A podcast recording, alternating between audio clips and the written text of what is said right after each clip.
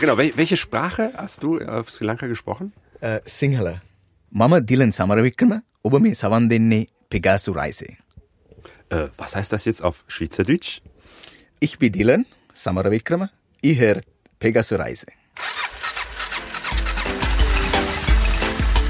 Pegaso Reise. Expeditionen mit den Ohren.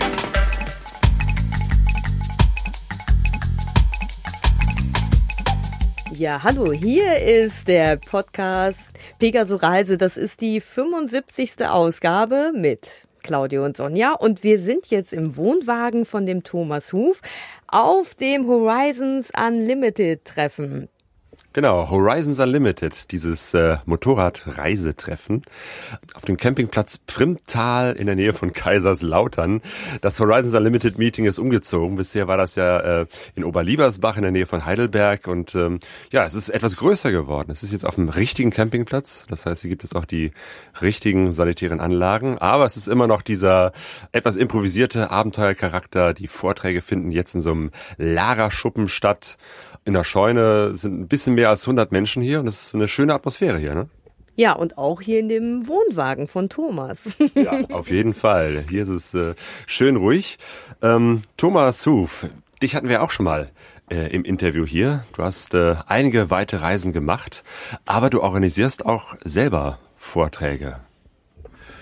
Ja, also ähm, zwischen dem ersten Interview vor anderthalb, zwei Jahren und jetzt ähm, sind wirklich einige Sachen passiert. Also mhm. ich habe dann, damals habtet ihr berichtet, nach meinem ersten Reise, nach meinem ersten Vortrag Richtung China, bin dann jetzt 2014 nochmal in den Iran und nach Armenien, Georgien gefahren und hatte dann auf dem Rückweg die Idee, mehr als nur Motorradfahrer, sondern Abenteurer insgesamt zusammenzubringen und mit einem Mischung aus einem Multimedia-Event und einem Festival und einem Lager, einem Zeltlager, ähnlich wie hier beim Horizon Unlimited, die Leute mal zusammenzubringen. Und dann auch Fahrradfahrer, Paddler und Motorradfahrer, um auch mal über den eigenen Horizont drüber hinweg und bei den anderen in das Lager mal reinzuschauen, weil da gibt es auch unglaublich viele faszinierende Geschichten. Mhm.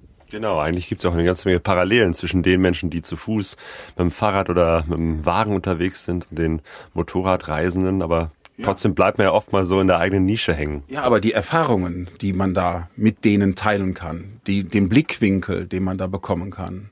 Und da war es mir dann halt auch wichtig, dass wir ähm, Leute zusammenzubekommen, die äh, ihre Geschichten möglichst authentisch, ihre Reisengeschichten erzählen können. Also wirkliche Abenteuergeschichten. Mhm. Und das Ganze nennst du Abenteuerwelt und ziehst das so richtig groß auf, ne? Das geht über drei Tage. Wir haben die, das E-Werk gemietet. Das sind zwei Riesensäle, Hallen. Eine fast bald 800 Sitzplätze. Die andere hat fast 300 Sitzplätze. Davor gibt es einen Biergarten und noch eine Außenfläche.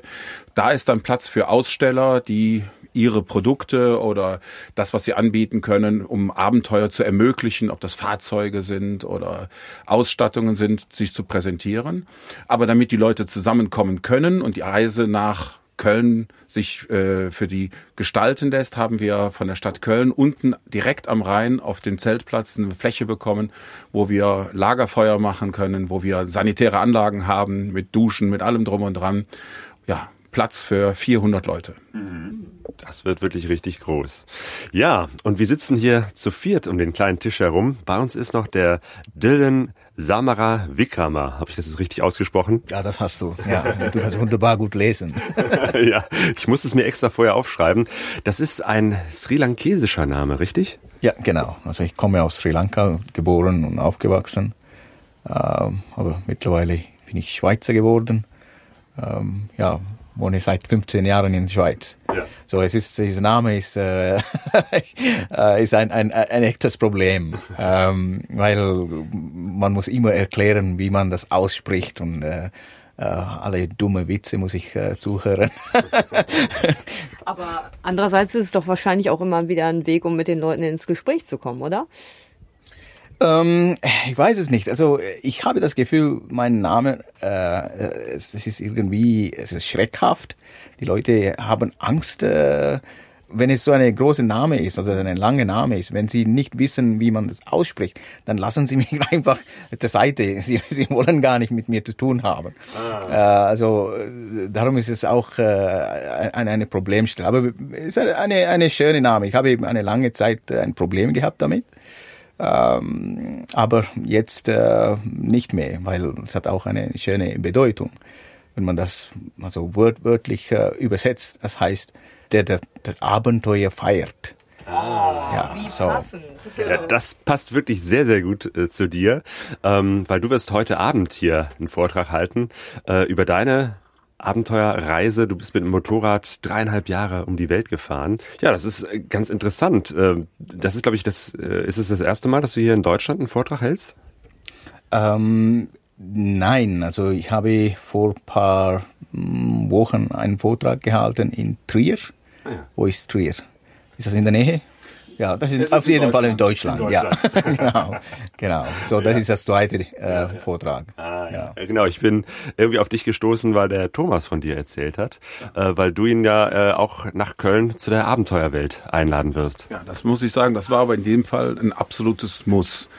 Also ich habe ähm, im Internet gestöbert und habe auch nach neuen Geschichten und anderen, die von ihrem Abenteuer erzählten und kam dann über einen YouTube-Film auf den Dylan und muss sagen, ich war selten so angesprochen, also emotional mitgenommen, als er seine Reise erzählte und wie er die darstellte und wie er so unglaublich authentisch und ehrlich mit seiner Situation zu dem Zeitpunkt auf dem Floß umgegangen ist, was wirklich eine wahnsinnig aufregende Reise ist.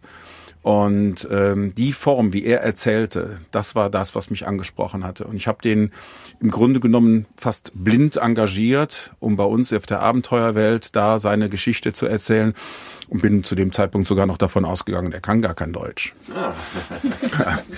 genau, stimmt, weil auf diesem YouTube-Video, ich habe es auch gesehen, äh, sprichst du Englisch. Äh, du hast auch über deine Reise ein Buch geschrieben, auch auf Englisch und Deutsch? Es kommt, die englische Version kommt äh, erst im August ah, ja. raus. Ja. Okay. Das heißt, du schreibst schon eher Deutsch. Äh, also, ne, wir haben das äh, zusammen gemacht. Ich habe nicht, ich kon, also mit meinem schlechten Deutsch konnte ich kein Buch schreiben alleine. Äh, Schweizerdeutsch. Schweizer. ähm, ja, doch, also es war ein Produkt von zwei äh, Menschen, Martina Zürcher, sie hat mir unterstützt äh, äh, dabei. Äh, ja, mittlerweile ist ein, ein, wirklich ein hübsches Buch geworden. Äh, eine schöne Geschichte. Mhm. Wie heißt das Buch? Äh, Am Ende der Straße. Genau, also. Mal zu deiner Reise.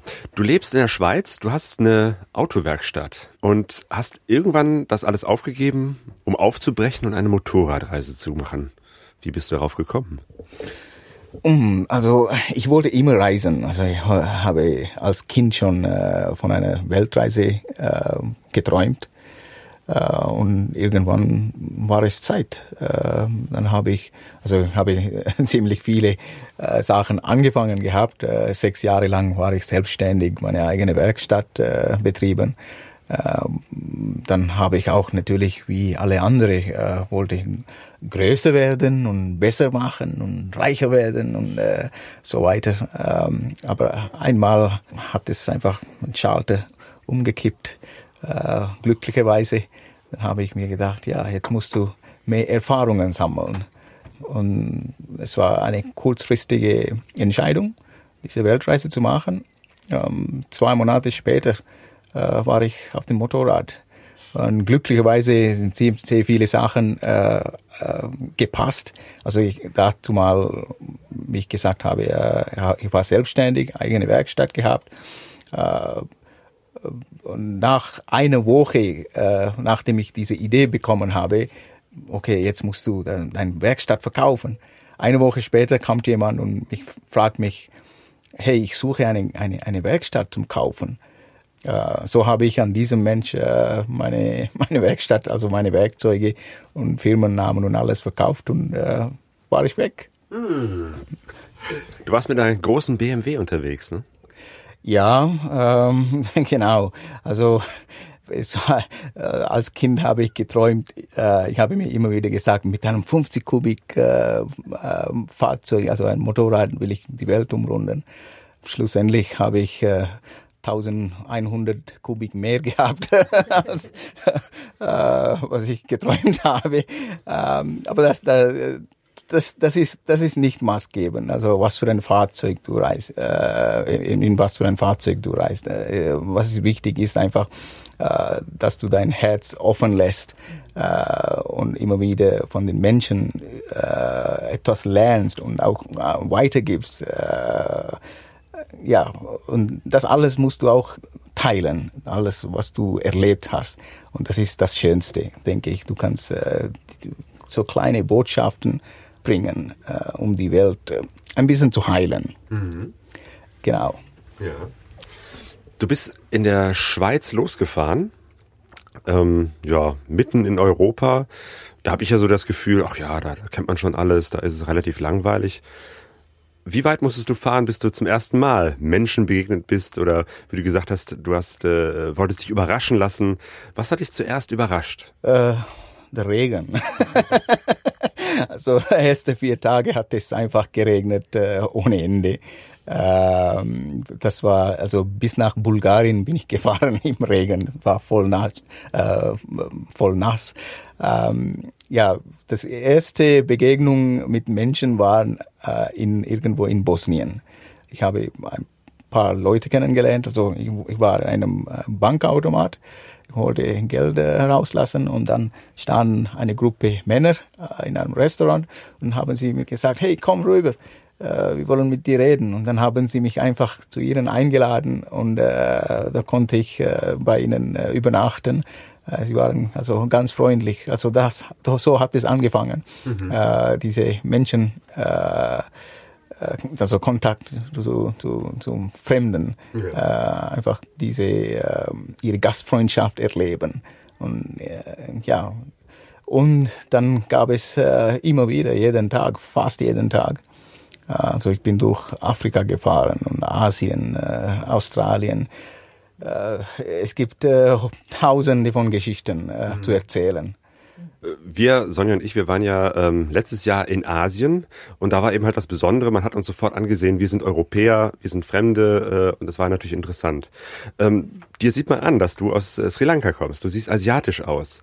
Äh, hat das irgendwie auf der Reise äh, eine Rolle gespielt, dass du anders aussiehst?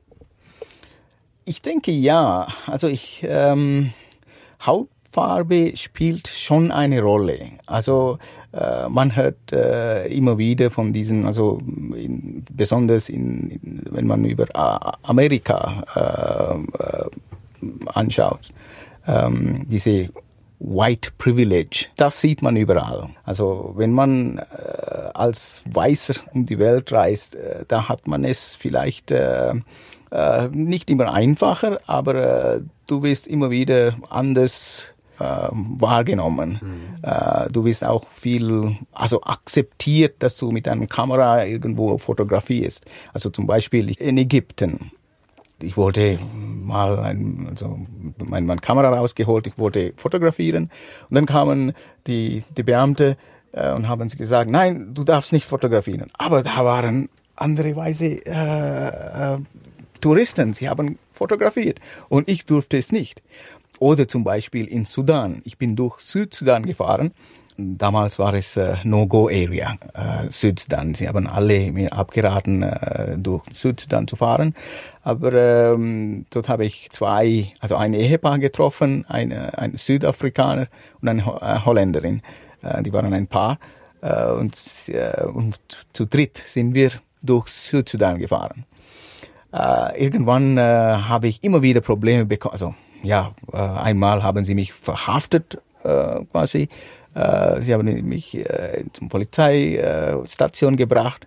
Äh, und meine zwei Kollegen, sie waren ein bisschen außerhalb. Sie, sie, ich, ich bin ein paar Kilometer vorausgefahren und sie haben nicht gesehen, dass ich äh, mit denen war. Ja. Und plötzlich ich habe gesehen, dass ihre, äh, also dass sie, dass sie vorbeifahren bei der Polizeistation. So ich bin rausgerannt und habe gesagt, hey, ich, ich bin hier in der Polizeistation. Äh, dann kamen sie rein Und dann diese Polizeibeamte und er sagt, hey, wir haben kein Problem mit Ihnen. Sie sind weiß. Aber er, da dachte ich, ja, äh, also dieser Schwarze, er sieht ich als, äh, sieht mich als, als, als Feind. Äh, Oder, oder, oder wir sind gleiche Hautfarbe, also er ist vielleicht ein bisschen dunkler. Aber er respektiert ein Weißer, mich nicht. Und das, das ist, ich habe das immer wieder erlebt. Ja, also das ist äh, zum Teil, es kann ein Nachteil sein. Ja, also für mich äh, spielt es keine Rolle. Ich denke, Menschen sehen mehr, wenn man sie kennenlernen. Oder wenn, wenn man wenn wenn sie dich anschauen äh, ja okay er ist kein kein kein schlechter Mensch und er ist äh, ein anständiger. Äh, da machen sie es also sie akzeptieren Menschen Und du bist als Reisender ja auch immer ein Botschafter. Du transportierst ja ein bestimmtes Weltbild und eine bestimmte Idee. Und durch die Begegnung mit dir haben bestimmt auch viele Leute sind ins Nachdenken gekommen. Also ich kann mir schon vorstellen, das ist ja immer so, als Reisender nimmst du ja unheimlich viel auf. Und, aber du bist ja selber auch ein Ideengeber für die anderen Leute. Und ich denke mal, das wird auch in diesem Fall so gewesen sein. Ja, also äh, ich weiß es nicht, äh, wie weit du dein, dein, dein, dein Botschaft äh, hinbringen kannst. Äh, aber ich probiere immer ein, ein, ein, ein Vorbild zu sein. Äh, zum Beispiel, ich habe immer gesagt, äh, wenn ich um die Welt fahre, ich werde niemals Schmiergeld zahlen. Äh, das ist mir auch gelungen. Genau, das, ist, das höre ich nämlich von vielen Menschen, dass sie sagen, irgendwie, ich werde kein Schmiergeld zahlen, aber irgendwann kommen dann die Grenzen und wird es dann so schwierig, dass einige sagen, ah, da habe ich dann doch da irgendwie einen Schein reingelegt. Aber es geht auch ohne.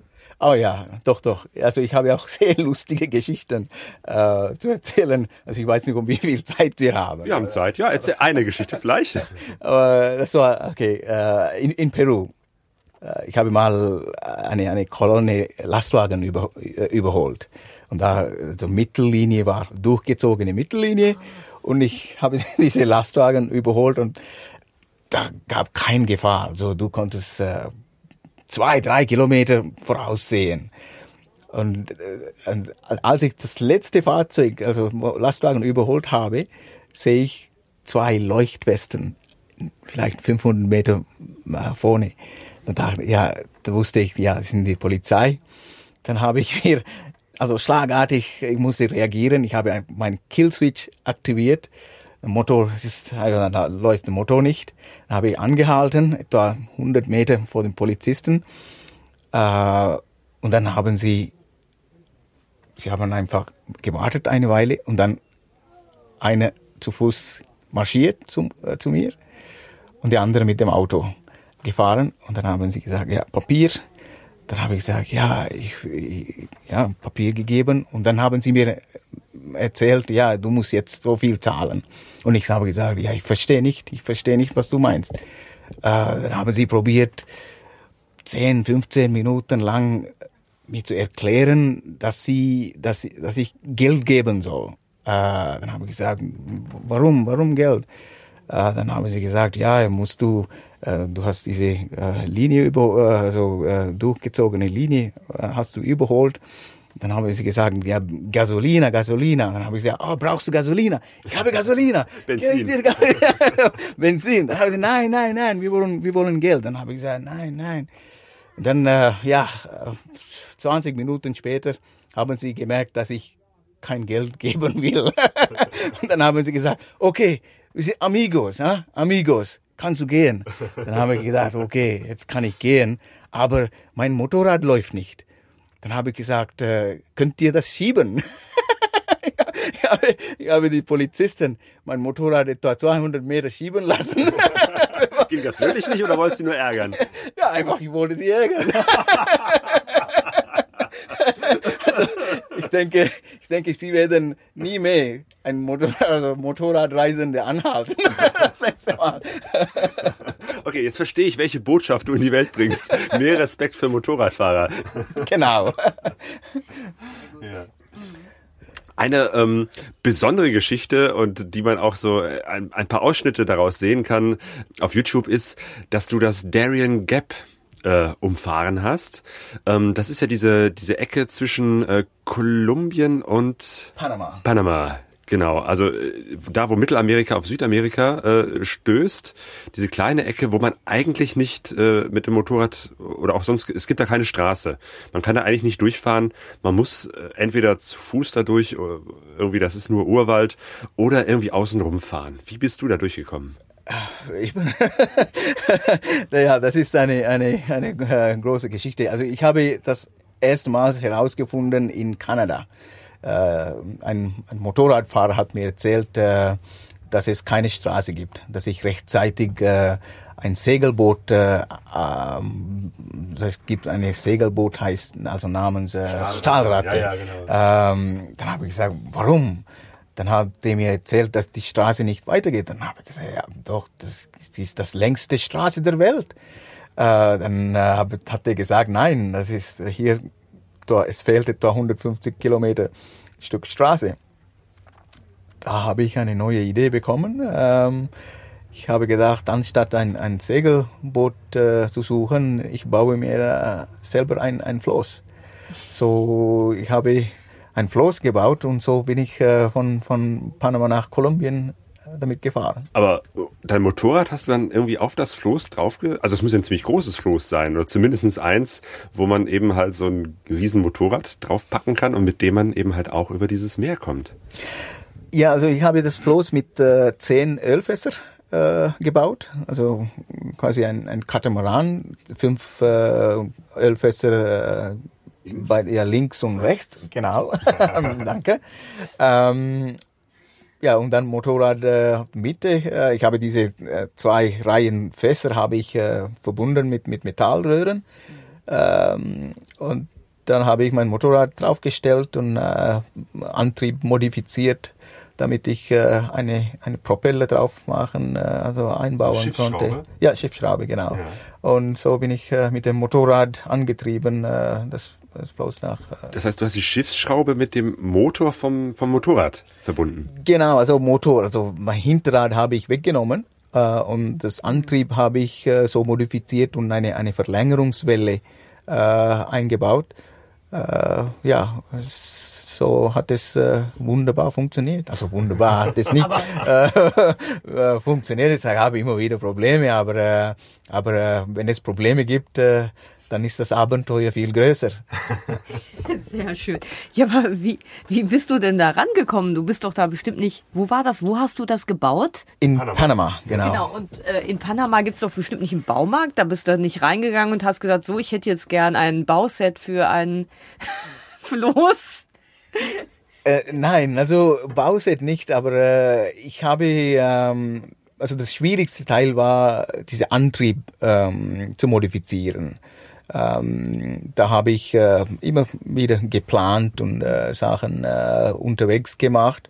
Also zum Teil äh, in Mexiko ein Teil habe ich fertig gemacht und dann in, in Panama habe ich äh, einfach so normale Sachen gekauft und, und ja, so leere Ölfässer kann man überall kaufen. Äh, und auch so Metallröhre und so weiter, so Verbindungsröhre. Äh, das war kein Problem. Wie haben denn die Leute reagiert? Äh, ich habe keine gesehen. Nein, also ähm, wie haben die Leute reagiert? Äh, ja, das, das ganze Ding war ein, ein, eine illegale Sache. Äh, ich habe keine ähm, keine Genehmigung gehabt. Äh, ich bin, ich, ja, es war eigentlich, ich wollte mich ein bisschen herausfordern. Ich wollte es, es ich wollte mich testen. Äh, quasi, ähm, weil ich, ich, wenn man etwas so etwas macht, dann dann äh, dann äh, die Bestätigung, wenn du rauskommst, dann, dann ja, ist es viel größer. Ja, genau. Ja. das wollte ich, das wollte ich unbedingt machen. Du bist wirklich auch an deine Grenzen gekommen. Oh ja, oh ja, also fast jeden Tag. Und auch, äh, ja, wenn man äh, etwas erlebt, also so etwas, äh, es ist nicht nur dein Können. Also es muss auch, äh, du musst auch viel Glück haben dabei. Äh, ich habe sehr viele schöne Dinge erlebt, also unglaublichste Dinge. Ich wünsche mir, wenn jeder so ein Floß bauen könnte, würde sein Leben ändern. Äh, es wird, er wird einfach eine andere Mensch sein. Also ich kenne das von anderen äh, Erzählungen, die mit dieser Stahlrad, also diesem, diesem Segelschiff rübergefahren sind, dass es eine totale Horrorfahrt ist, weil es eben halt äh, Unwetter gibt und, und eben halt auch, auch viele, mehrere Tage, glaube ich, äh, braucht, um darüber zu fahren. Das ist also jetzt auch kein Spaziergang. Äh, wie war das für dich auf so einem kleinen Floß? Ja, also ich bin durch zwei Stürme gegangen. Äh, ein Sturm zu erleben äh, auf dem offenen Meer ist, ist nicht lustig da habe ich gesehen, also Wellen bis äh, vielleicht, ich weiß nicht, acht Meter, äh, zehn Meter Wellen. Ähm, äh, ja, aber die Wellen waren nicht das größte Problem, es waren die, die Blitze. Äh, mein, mein, mein Floß ist immer geschwommen. Ähm, und auch ähm, äh, ich, ich, habe, ich habe ziemlich sicheres Gefühl gehabt, dass es nicht kanten äh, würde, ähm, weil es war stabil genug und äh, aber das, das Problem war, wenn, wenn, wenn, es, wenn, ein, wenn ein Gewitter kommt, dann, dann schlägt, schlagen die Blitze überall. Äh, und da bist du äh, auf eine Metallkonstruktion äh, äh, ohne Schutz. Ähm, das ist, ja, da brauchst du sehr viel Glück. Und das, diese Glück äh, habe ich gehabt ähm, ja, ich bin, ich bin froh, dass, ich, dass ich da bin, äh, um diese Geschichte zu erzählen. Ja.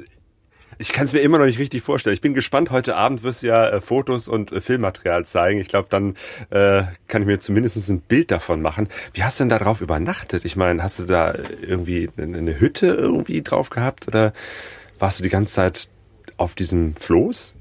Ja, also es war einfach offenes Ding. Ähm, ich habe eine Hangematte gehabt ähm, und dort habe ich geschlafen.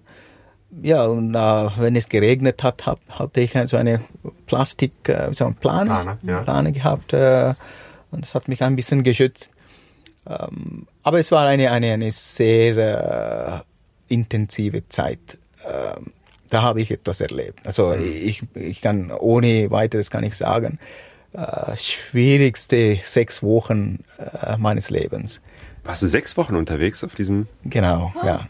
War sechs Wochen. Es war nur also ähm, acht, 800 Kilometer von Ausgangspunkt zum Ziel. Ähm, ich bin 700 Kilometer äh, äh, gesegelt. Aber von diesem 800 Kilometer bin ich äh, etwa 350 Kilometer gemacht, obwohl ich 700 Kilometer gemacht habe. Also macht das Sinn, weil ich ich bin immer ins Kreis gefahren ah, oder ich bin ich war in die Strömungen angekommen ja. und äh, ja in die offene Meere äh, abgetrieben worden. Ähm, ja, es war einfach äh, es eine eine eine intensive Zeit, aber schönste Zeit meines Lebens auch gleichzeitig. Wunderbar. Ja, ich glaube, du bist nicht nur Automechaniker, ne, sondern du, du äh, kannst auch noch mehr zusammenbasteln. Also ich habe auf deiner Homepage gesehen, dass du schreibst, äh, man kann bei dir alles reparieren. Also von der Nähmaschine über die Uhr, Auto, Motorrad, alles. Äh, ist das so dein, dein Steckenpferd, dass du improvisieren kannst? Ja, ich denke, ja, das ist meine Stärke. Also ich kann, äh, ich habe ziemlich viele sagen wir, Kreativität in mir. Und das, das, das, diese Kreativität benutze ich sehr gerne. Äh, ich sage nicht, äh, ich will ein, ein ich bin ein, ein Kamikaze bin oder so. Wenn ich etwas mache, ich möchte es nicht mit, mit normalen, äh, sagen wir, was, was, ja, Mitteln machen, was es äh, zur Verfügung steht. Äh, ich möchte meine Kreativität ein bisschen äh, erleben oder ein bisschen ja, aufpolieren. Ja, so, so kann man äh, immer etwas lernen. Äh, aber ich mag auch ein bisschen Luxus manchmal. so, von der Schweiz bis hierher bin ich mit einem Auto gefahren, weil es geregnet hat. okay, ja. Luxus ist mir vollkommen fremd. Ja. ja, du bist wieder zurückgekehrt von deiner Reise. Bist du jetzt wieder in deinem alten Leben angekommen?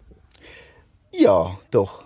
Also ein, Abenteurer ist äh, sehr anpassungsfähig.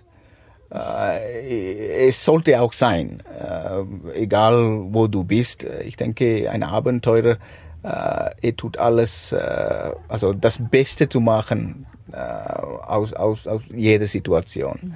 Also in die Schweiz zu kommen und äh, ein, ein, ein, ein normales Leben zu führen, ist äh, vielleicht äh, nicht das Aufregendste, äh, aber diese Aufregung kann man immer wieder erleben, äh, indem du äh, die täglichen Sachen meisterst oder auch wenn es ja, vielleicht jeden Tag um, um 6 Uhr aufstehen, zur Arbeit fahren, kann ein bisschen eintönig sein.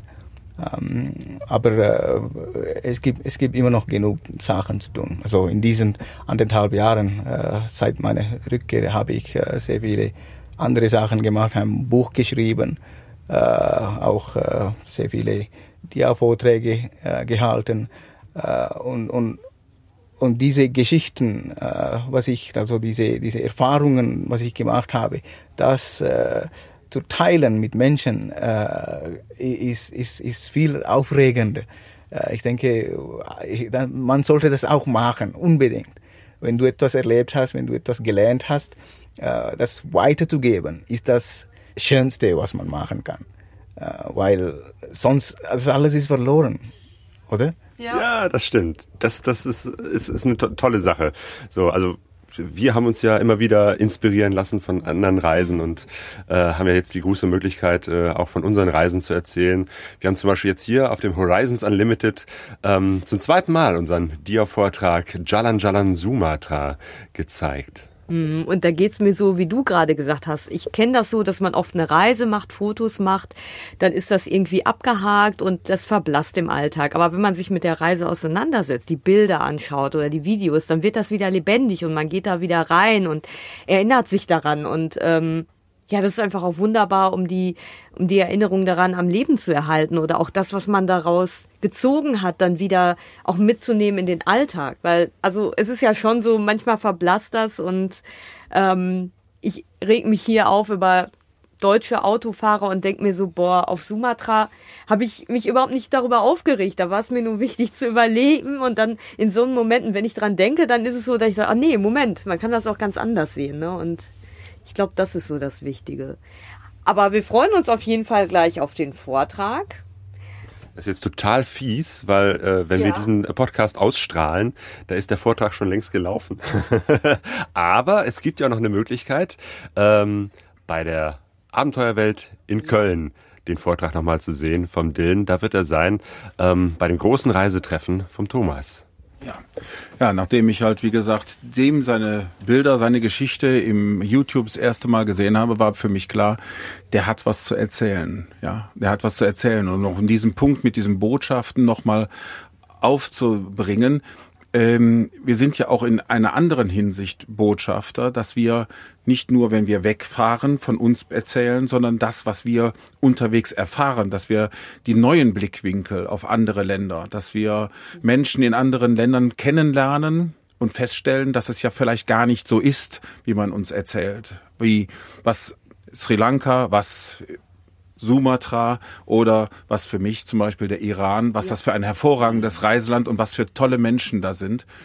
Und ähm, diese, diese Informationen, diese Erfahrungen, die bringen wir ja mit. Und das ist auch ein Punkt von dieser Abenteuerwelt, dass wir da die Leute, die vielleicht nie dazu kommen, vielleicht bringen wir sie dazu, dass sie etwas mehr Fernweh bekommen oder auch Sehnsucht. Vielleicht bringen wir sie auch dazu, dass sie selber reisen, um ihre eigenen Erfahrungen zu machen, um ihren eigenen Wissensstand zu erweitern und dann selber zu sagen in der Welt, so sieht das da aus und das ist wirklich dann die Wahrheit. Mhm. Und ähm, in dem Fall werden wir dann zu Botschaftern und das ist so eine Form von Friedensbotschafter. Und deswegen finde ich es ganz wichtig, Leute ähm, auch zu motivieren, zu sagen, schaut hin, fahrt und probiert es aus. Es geht. Es geht wunderbar. Die Welt also, ist friedlicher, als man denkt. Genau, also auf jeden Fall solltet ihr euch den 16. bis 18. Oktober 2015 ganz dick in den Kalender eintragen. Wegen dem Dillen, wegen dieser ganzen, genau, wegen der ganzen tollen anderen Vorträge, die der Thomas da organisiert. 18. Ja, wir haben 18, äh, 15 Referenten Ähm, zwei dürfen ein, äh, haben zwei Vorträge. Ansonsten haben wir 18 Vorträge insgesamt und da kommen dann Fahrradfahrer, die zehn Jahre um die Welt gefahren sind, 160.000 Kilometer. Da gibt es eine Frau, die durch die Wüste gegangen ist auf alten Karawanenwegen mit eigenen Kamelen. Da gibt es ähm, Motorradfahrer, die um die Welt, die nach oder in, nach Afrika zum vom Rhein an den Kongo gefahren sind. Da haben wir ein junges Pärchen, die ein Jahr Afrika mit einem Land Rover gemacht haben. Dann haben wir ähm, jemanden, der sich in Birkenrinden Kanu gebaut hat und ist 3000 Kilometer dann den Yukon runtergepaddelt. Also es gibt äh, unglaublich tolle Geschichten mhm. und halt wie gesagt, wo ich mich sehr drüber freue, dass Dylan im Herbst dann nach Köln kommt. Ja. Die ganzen Infos findet ihr auf der Seite www.abenteuer-welt.köln. Wir verlinken natürlich auch auf unserer Webseite. Freue ich mich. Ja. Wir schauen uns jetzt gleich erstmal wieder um nach den Vorträgen hier auf dem Horizons Unlimited, äh, gehen auch ein bisschen durch die Reihen, wo die Leute zelten, wo die Motorräder stehen, wo man unheimlich viel quatschen kann und Leute kennenlernen oder auch Leute wieder treffen kann. Und wir haben noch eine kleine Aktion vor. Und zwar haben wir unsere Hör-CD, Jalan Jalan Sumatra. Und wir haben uns überlegt, wir wollen äh, davon auch eine verlosen. Und zwar, nämlich, äh, wenn ihr uns einen Kommentar schreibt, sei es eine Kritik, was alles schlimm ist an unserem Podcast nee, oder Kritik nicht, das akzeptieren wir nicht. oder auch ein Lob und ihr das hinterlasst auf unserem Blog pegasoreise.de oder auf Facebook bis zur nächsten Sendung, die wir im Juni aufnehmen. Bis dahin werden wir unter denen, die uns einen Kommentar schreiben, eine CD, eine Hör-CD verlosen. So. Okay, Dylan, Thomas, vielen Dank. Ich danke auch. Hat super viel Spaß gemacht. Ich freue mich und freue mich auf euch im Herbst in Köln im E-Werk euch begrüßen zu dürfen. Wir sind alle auf der Reise, doch keiner weiß, wohin es geht. Alle auf der Reise. Wir sind alle auf der Reise, diese Zeichen. Wir sind alle auf der Reise, alle auf der Suche, die Sehnsucht ist unser Motor.